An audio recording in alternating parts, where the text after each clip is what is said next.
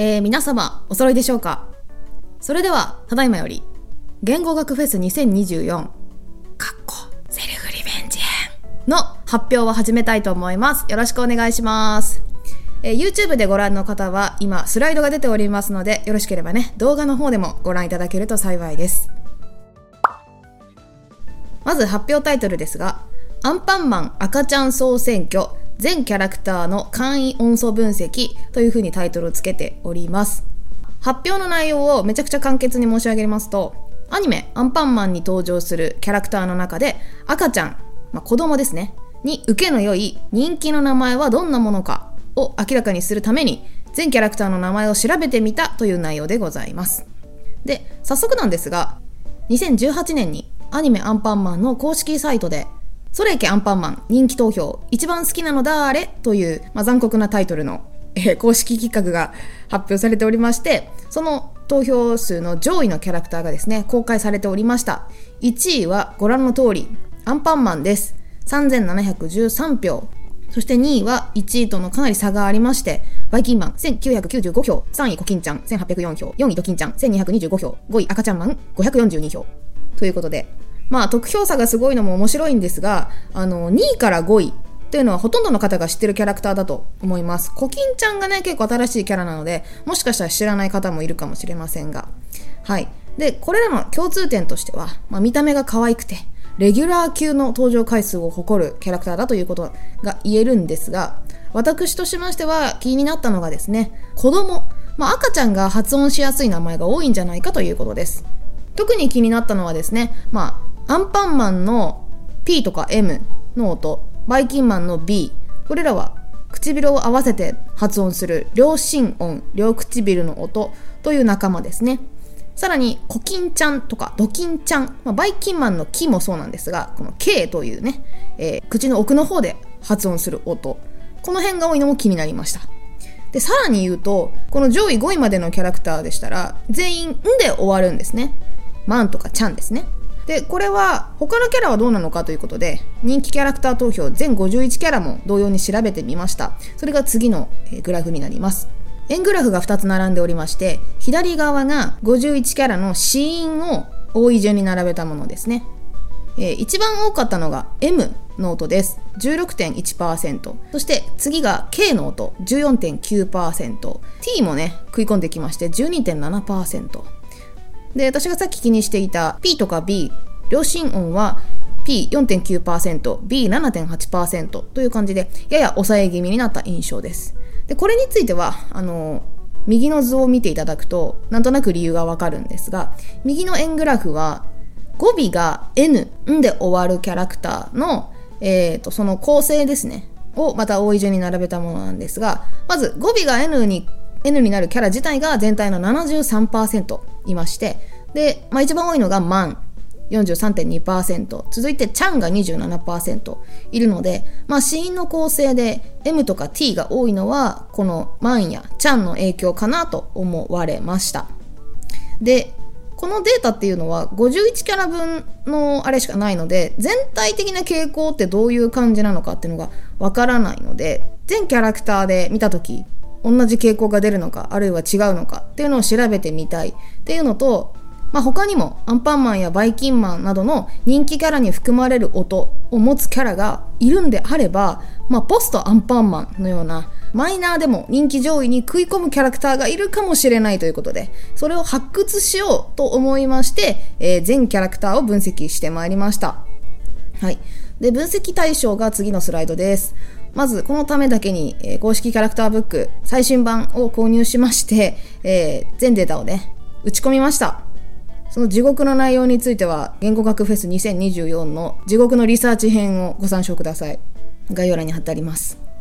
で、えーとですね、まあ、全データ2392件あったんですけど、そのうち純粋なキャラクター名として使えるものが1280件ありました。なんか地名とか無生物、あとバイキンメカとか、あと派生キャラですね。まるアンパンマンとか、まるバイキンマンみたいなやつ。これを省いています。で、この1280件をまあ音素分析して、未来の人気の素質があるキャラクターを、見つけ出してきましたので、それをですね、発表したいと思います。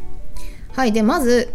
全キャラクターの音素分析ですが、表が2つ並んでいます。まず上の表が死因ですね。死因を並べたもので、一番多かったのは K。意外と K でした。16.3%。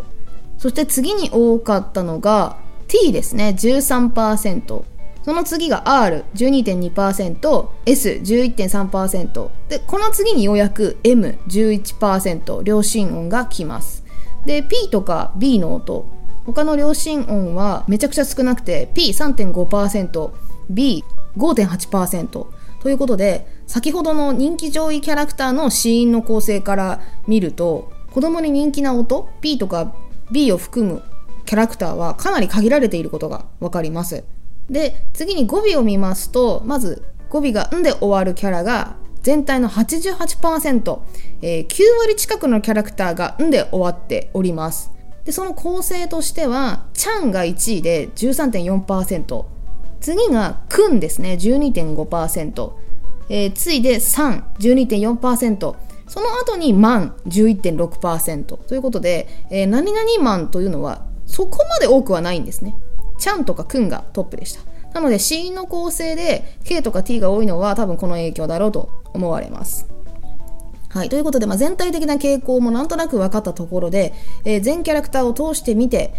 唇を合わせる音が多くて、語尾が N で終わるキャラクターとして、えー、今回、ネミケンとして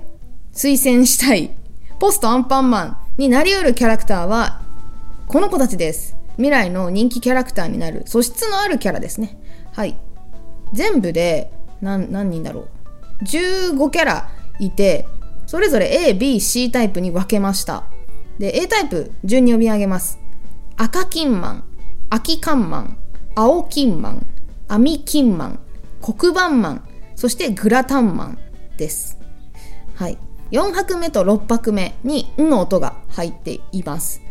えー、バイキンマンタイプと同じかな。特に最初の赤金マン、秋金マン、青金マン、網金マンは、えっ、ー、と、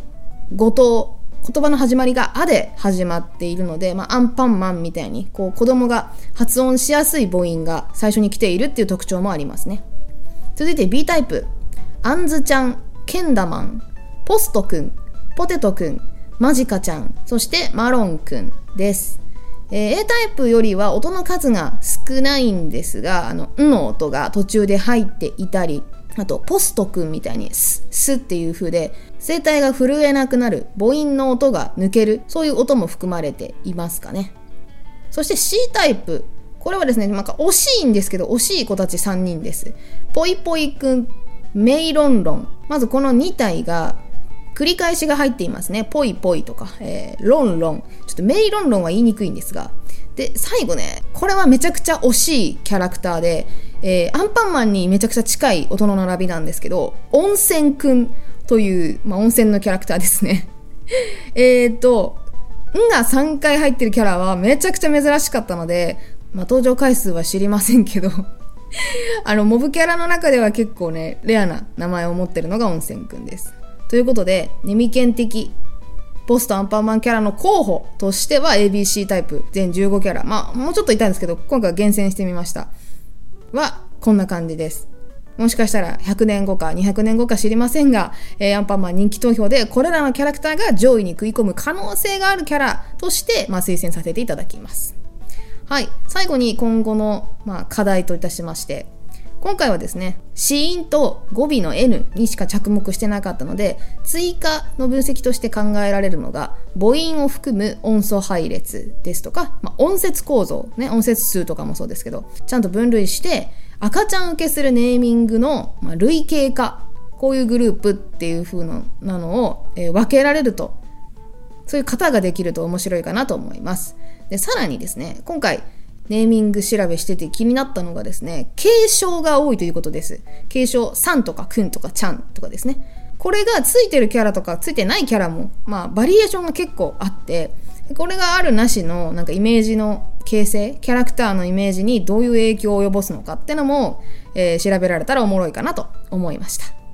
はい。というわけで、発表を終えたいと思います。ご清聴ありがとうございました。パチパチはい、という形で、えー今発表した内容およびスライドは、当日来られなかった人向けの保管エピソードにしようと思っているので、今回はあえてもう修正したいところが山ほどあったんですけど、当日のスライド、そして当日の発表内容とほぼ変わらぬまま喋ってみました。今日はそういうわけで再生時間が長くなってるんですが、申し訳ございません。さあ、ではここからですね、当日発表した後にいただいた質問とか、あとブースにあった交流ボードのコメント、これに対するフィードバックとか私なりの回答みたいなものをしていきたいと思います。はい、ではまず質問の方から紹介しましょうかね。あの、お名前は伏せさせていただきますが、メモってはいるんですけど、で、私、前回のエピソードで、質問4人からいただいたって言ったんですけど、嘘ですね。5人いました。大変申し訳ございません。はい。本当にありがとうございます。では、まず、順番にね、1番目。こちら、リスナーさんです。あれかなハンドルネームならいいかなラーメンさんが、はい、質問してくださいました。こちらは質問というか、まあ、感想も含めてなんですが、え全キャラクター分析お疲れ様でしたと。えその中で何か変わった名前とか、ユニークな名前あったら教えてくださいっていう風にいただいたので、えー、っと、その時ですね、私、めっちゃパニックになりながら、あれ？変わった名前か、そんなのメモってなかったなと思って、めっちゃあったんですけど、えー、っと、その場で何か答えなきゃいけないと思って、慌てて手元にあった、えーポケモン、ポケモンじゃない、ごめんなさい。アンパンマン大図鑑を手に取って、えーバーってめくってたんですよ。めくってて、たまたま目についたページにあったやつで紹介したのが、あの、ノリノリノリヘイっていうね。あの、ノリの缶、缶に入ったノリが、そのままキャラクターの顔になってる、えー、とやつがいるんですけど、あの、カタカナでノリノリ。で、後半はひらがなでノリヘイということで、ノリノリノリヘイっていう。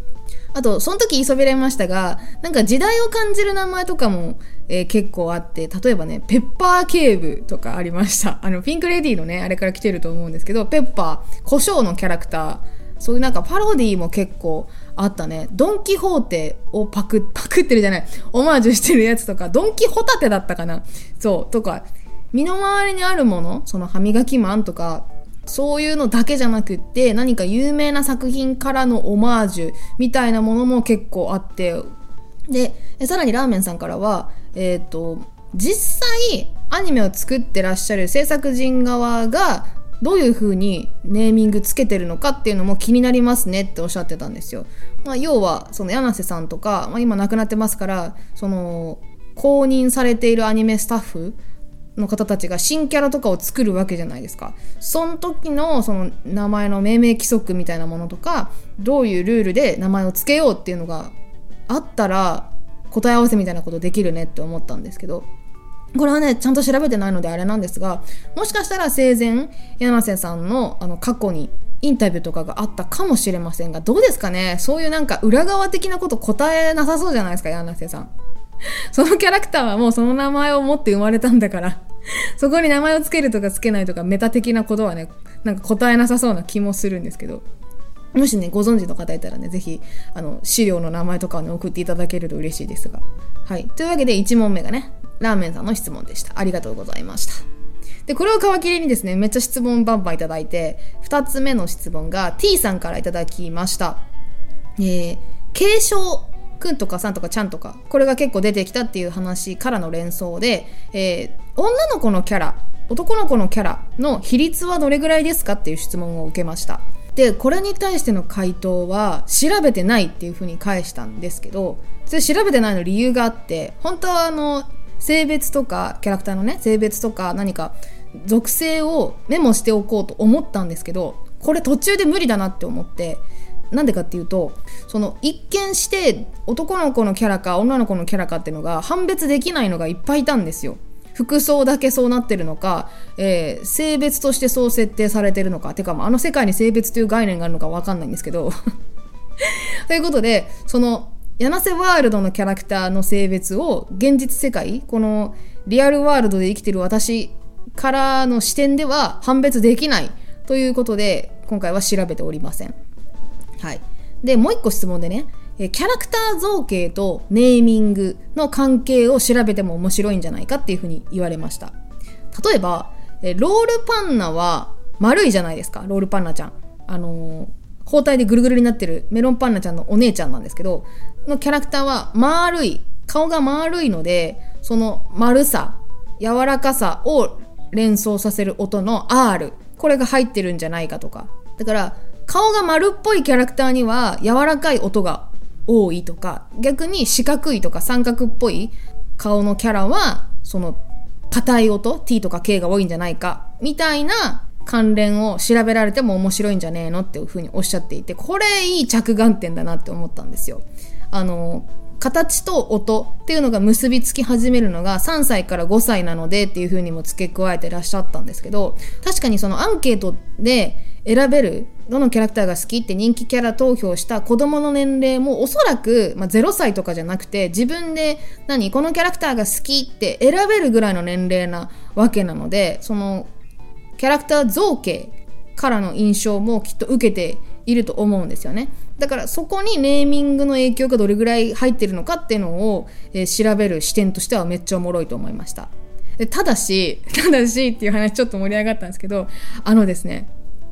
キャラクターの顔の形の定義づけが難しいっていう問題があって、まあ、アンパンマンとか、その、ロールパンナちゃんみたいに頭と胴体がしっかり分かれてくれてたら、顔の形が丸いとか言えるんですけど、そなんていうの？顔と胴体がくっついている ?SL マンとかそうじゃない？あれ頭どこよとかさ、戦闘車両を頭とするのか、まあそういうキャラだとむずいんですけど、まあ無理やりここを頭だと設定するっていう風に境界をはっきりさせた上で流線形の多い輪郭をしてるからこいつは丸っぽいグループだ。みたいにしたら属性は取れそうかな。この視点は面白いなと思いました。ま今回ねキャラ造形無視してるのでこういう視点の質問が多くてですね。この T さんの質問に似た質問が次 S さんの質問でえー、継承がついてないキャラクターがいると思うんですがその傾向とか特徴ってありましたかっていうふうに言われたんですよ。これねいい視点だなっていうか私もめっちゃ気になったんですよ。くんとかちゃんとかつけずにそのまんまでなんか呼び捨てにしてる系の名前もあったんですけどそれってどういうなんか規則があるのっていうのは気になりました。でこの S さんが挙げてくれていた例としてはね、えー、ロールパンナとメロンパンナちゃんって結構分かりやすいって話をしててね。ロールパンナはちゃんつかないんですよ。ロールパンナって呼び捨てで、メロンパンナちゃんはちゃんつくんですね。で、これについてこの S さんは、まあ、ロールパンナはそのダークな面があるからではないかっていうふうにあの考察してらっしゃったんですけど、えー、ロールパンナ補足しておくと、あの、胸のところにね、赤と紫っぽい、なんか藍色っぽいハートマークが書かれてて、これ、ロールパンナが作られる時に、なんかバイキンマンの持ってきた、なんか、ちょっと悪い菌が、ジャムおじさんの作ってるパン生地の中に入り込んじゃったんで、えー、人格としてなんかいい面と悪い面、正義と悪みたいな、そういう二面性を持ったキャラクターになっちゃったっていうやつなんですね。だからその、たまにダークサイドに陥るんですけど、その面があるから悪役にはあえてくんとかちゃんとかつけてないんじゃないかっていう考察をされていました。これは、だからついてるキャラとついてないキャラを全部、あの、分類分けして、そのキャラクターの特性ですかね、性質とかまで見ないといけないですけど、その属性を洗い出すと何か傾向があるんじゃないかな、見えてきそうかなと思って、おもろい視点だなと思いました。ただめっちゃ時間かかりそうですね、これ調べるのは。はい。で、お次ですね、K さんからいただきました。これはね、素晴らしい指摘でしたね。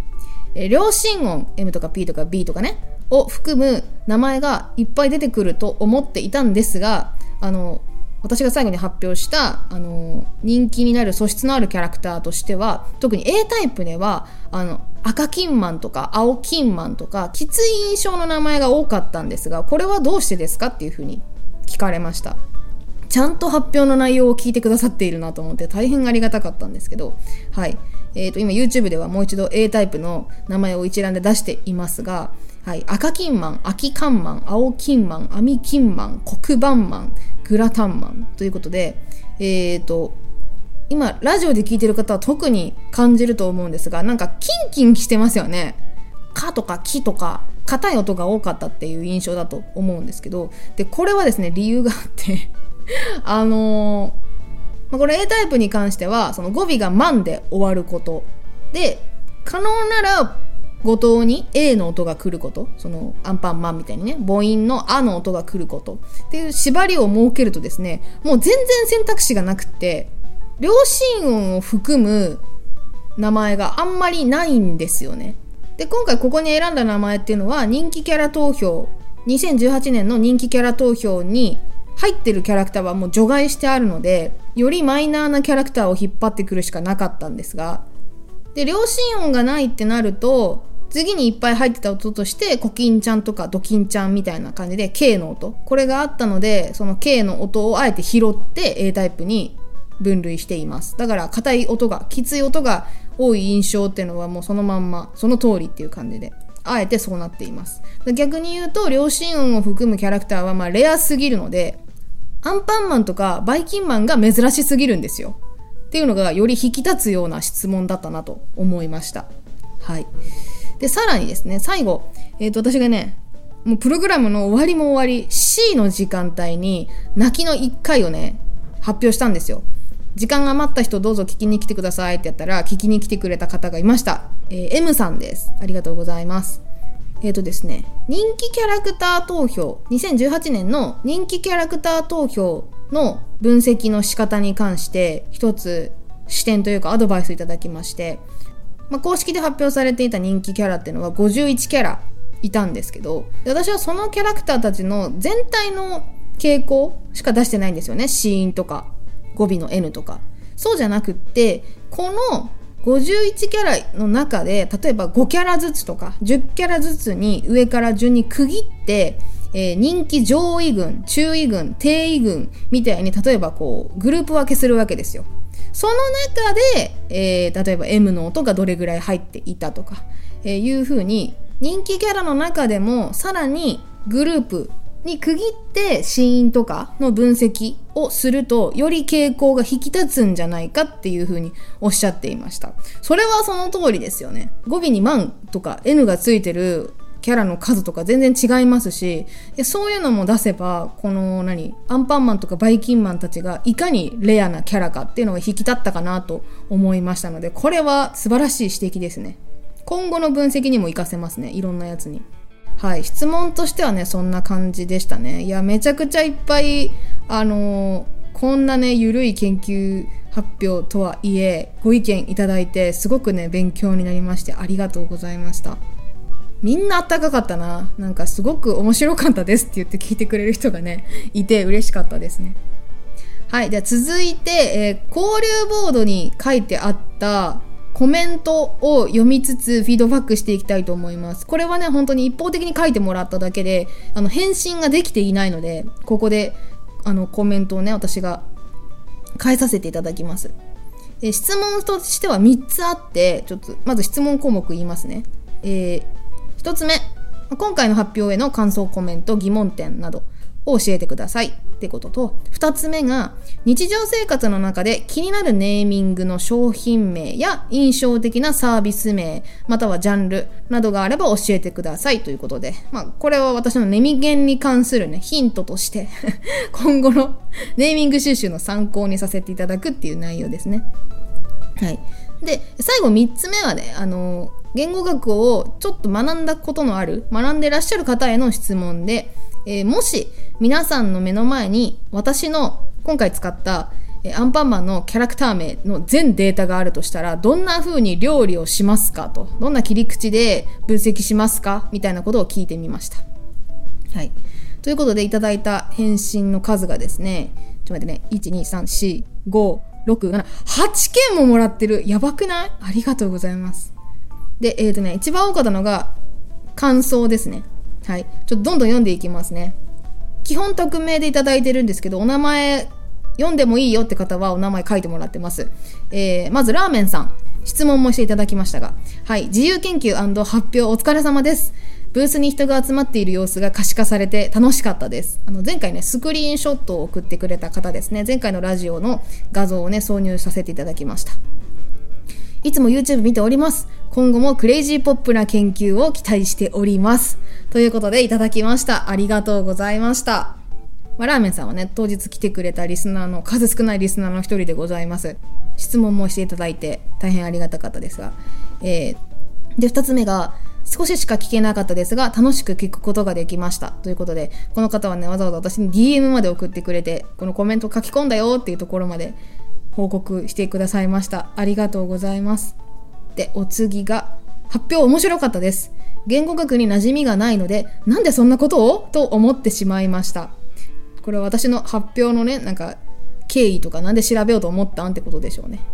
え個人的には、名前が好きなだけではキャラクターを好きにはなりません。えー、アンパンマンの名前が違っていたら人気が下がるのかなども調査してほしいなと思いました。怒られそうですが、と来ていますね。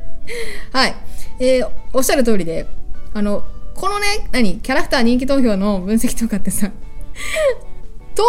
然、子供はさ、名前でさ、そのキャラクターを判断してるわけじゃないよね。アンパンマンプラス、そのアンパンマンの見た目とか、えー、アニメの活躍とか、そういうものを見て、えー、好きかどうかをね、選んでるわけですので、ネーミングだけで、アンパンマンの人気をはんあのー、判断するのはおかしいんですけど、その通りですけども。これ面白いですね。でも、アンパンマンの名前が違ってたら人気が下がるのか。だから、えー、アンパンマンって言いやすいですけど、その、全然違うさ、例えば何でもいいけどさ、なんとかギドラみたいなさ、どぎつい名前だったらさ、ちょっと人気が、ね、人気度が下がる、好感度が下がるのかみたいなのね、調べてみて面白いですけど、まあちょっと調べようがないですけどね、これは。別のパラレルワールドで調べるしかないんですが。はい。で、次のコメントがね、めっちゃ嬉しくって、発表お疲れ様でした。楽しく研究されていることがとても伝わる発表でした。えー、音象徴とかオノマトペ、言語獲得、語用論、括弧継承について、など、いろいろな方向からいじり倒せる面白い題材だと思います。と、いただきました。ありがとうございます。えーと、前回のラジオでですね、楽しそうに話すことってのが大事だって分かったっていう話したと思うんですけど、これまさしくそうですね。楽しく研究されていることが伝わる発表だったってことで、私がそういう風に喋れてたんだってことが分かってめちゃくちゃ嬉しかったです。はい。えーと、で、私ね、これ、実はまだ全然踏み込んでない領域なんですけど、語用論っていうのがあるんですね。語用論っていう漢字はね、言葉、言語の語に用いるに論で語用論という領域があるんですけど、ここに、かっこ継承についてって書いてあるから、継承って語用論の領域に入るんだと思って、なんか、ちょっとそういう専門書とかにもそろそろ手を出してみても面白いかなと感じました。やっぱり自分が興味ある領域から、その、なんか言語学の浅瀬の方にね、足突っ込んでいった方が、自分の知識も定着しやすいと思うので、ま アンパンマンをきっかけに御用論に足突っ込むのおかしいと思うんですけど 道順おかしいと思うんですけど、まあちょっと、今後ね、ちょっとずつ調べていけたらなと思います。はい。で、お次がですね、アンパンマンのネーミングについては、個人的に大変興味がありました。ほう。えー、赤ちゃんマンはなんでマンをつけたかとか、確かにね、ちゃんついてんのにね、えー、どうして継承を名前につけるのか、とか、個人的に疑問を思って、疑問に思っていました。えなんとなくそれの答えが見えたような気がします。すごいね。例えば、マン、ちゃん、くんの音象徴的な特徴や、えー、継承に対する幼児のイメージの形成などが分かれば、その謎が解けると思いました。これ、名前書いてくれてる島良介さん。え、高校名まで書いてるよ。ちょっと高校名はさすがにね、あの、あれに関わるかもしれないからちょっと読みませんけど、高校生だって。高校生だって。高校生だよ。やばくない？え、嬉しいね。一番長いコメントなんだけど。で、これ後半のさ、あの、視点すごく、あの、素晴らしいなと思って、その、えっ、ー、と、私がだから今後の課題で言ってたところですね。継承、まんちゃんくんの、えー、音象徴的な特徴、要はその音から受けるイメージの特徴ですとか、えー、それに対するイメージ形成などが分かればということで、まあこれはね、本当に そろそろね、ちゃんとなんかそのアンケート調査とか、なんかあれが必要になってくるので、個人のあれではどうしようもなくなってくる領域なんですけど、まあ、でもそういう、なんていうの、広がりがある、あの、題材だっていうことは、あの、面白く思っていただけたってことで嬉しいなと思いました。ありがとうございました。はい、えーとですね、発表自体のコメントはこんな感じで、あと3ついただいてまして、気になるネーミング、についての書き込みがですね、1件ありました。具体的でなくてすみません。えー、昭和と平成と令和の商品で過去 CM でやっているもののネーミングに特徴があると思いましたということで、これはね、もうマジでそう。ただね、これは本当にネミケンのシーズン2とかシーズン3のあの世界でテーマにしたいと思っているんですけど、これはいわゆるまあ通じ的な研究ですね。通じというのは通るに時間ということで、その今私が身の回りで収集しているものなので、まあ、平成後期とか令和今の時代のデータしか取り扱ってないんですけどそうじゃなくて縦軸で見て時代を遡ってこのジャンルのじゃあこの商品で、えー、昭和平成令和で比べてみようとかなってくるとあの通じ的な研究になっていくと思うんですね。でこれはねめっちゃ時間がかかるので収集に。だって今さ、えーと、例えばあの何でもいいけど、ゲームだったらゲームのタイトルだけで最近の商品を割となんかピックアップしてきてたりするじゃないですか。それだけでもかなり時間がかかるのにさ、それをあの時代遡ってどういう変遷でっていう風にあの調べるのはめちゃくちゃ時間かかる労力使うので、これはね、もっと余裕が出てきてからあの足突っ込みたいなと思っています。でもいいですね。この、あの、このチャンネルの展望が見えてきて嬉しいです。はい。で、ラストがですね、えっ、ー、と、言語学研究をやってる方向け、ガチ研究者とか、そういう方向けの質問で2件いただきました。ここの、ここの回答来ないかなと思ったんですけど 嬉しいです。えっ、ー、と、1つ目。もうやってる方がいらっしゃるかも、いらっしゃる気もしますが、えひらがな、カタカナ表記の差異が気になるかもしれません。ということで、これ私も思った。えーとね、ちょっと見てみるか。あ、そうそう。例えばね、えっ、ー、と、ジョーロのキャラクターで、ジョーロ坊やっていうのと、ジョーロくんっていうのがいるんですね。これなんかキャラクターの造形的に多分時代が違うと思うんですけど、ジョーロくんのが古そうなんだけど、えっ、ー、とね、ジョーロ坊やの方は、ジョーロがカタカナで、坊やひらがななんですね。でもジョーロくんは全部ひらがなだったりして、同じモチーフなのになんでこれ表記違うのとか結構あったので、それは調べてみてもおもろいなって思いました。でもう一つコメントいいてまして、え他の幼児向け作品のキャラクター名データを用意して比較してみたくなりますと。え音韻と人気の相関やキャラクター造形などということで、これは確かにそうだよね。他の幼児向けキャラ、あの作品ね。なんだろうね。あんなにさ、アンパンマンみたいにキャラクターが死ぬほど出てくる幼児向けの作品って何？幼児向けでしょ？本当にちびっこだもんね。なんかちょっとひらめいたらコメントぜひいただけると嬉しいですが。はいはい。これそうだね。もっとさ、ネミケンとしてのデータがいっぱい溜まってきた時に、この時の収集したデータと、今回収集したデータを比較しましょうとかいうのもそのうちできてくるかもしれないですね。ので、やっぱキャラクター造形これみんな気になるんだね。その、キャラの見た目とネーミングの関連性とか。まあこれはせっかくさ、私も図鑑を買ったわけだから、その全部のね、キャラの見た目がわかるので、それは確かに活かさないともったいないかなとは思いますね。でも大変だけどね、だから 結局千何キャラさあの全部分類しなきゃいけないのでめっちゃ大変なんですけど、まあ、おいおいね、やっていけたらと思いました。はい。というわけで、全部にね、回答してまいりました。いや、本当に今回、ちょっと前回も死ぬほど言ったんですけど マジで参加してよかったなって思いました。まあ、言語学フェスは年に1回しかないんですけど、今回得た経験とかは、確実に今後のチャンネルの血肉になっていくと思いますので、非常に意義のある回になったかなと思いますし、皆さんの、そこに皆さんの意見が乗ってきているっていうのが私としてもすっげえ嬉しいことです。本当にありがとうございます。皆さんのおかげでこのチャンネルはね、回っておりますし、私も楽しんでやらせていただいております。はい、というわけで、今回のえー、リベンジ編、セルフリベンジ編というのはここの辺でおしまいにしたいと思いますが、はい、改めて言語学フェスお疲れとかね、頑張ったねって思ってくださる方は、えー、YouTube のチャンネル登録、コメント、高評価、えー、ポッドキャストの購読、高評価、レビュー、カミカミなんだけど はい、Twitter で、えー、ハッシュタグ、ネミケンとつけてツイートなどいただけると大変嬉しいです。ハッシュタグのネミはカタカナ、ケンはひらがなです。どうぞよろしくお願いします。で今回のエピソード結構長くなっちゃったっていうことと、まあ、言語学フェス終わりでちょっと私がですねあのだいぶ消耗してまして 結構あの燃え尽き症候群一歩手前みたいになっててちょっとやばい気がするので大変申し訳ないんですけど次回1回分は、えー、お休みとさせていただきたいと思います誠に勝手ながらで、えー、来週からまた投稿をね、再開したいと思いますので、ちょっと個人的なあれでね、申し訳ございませんが、ご承知おきください。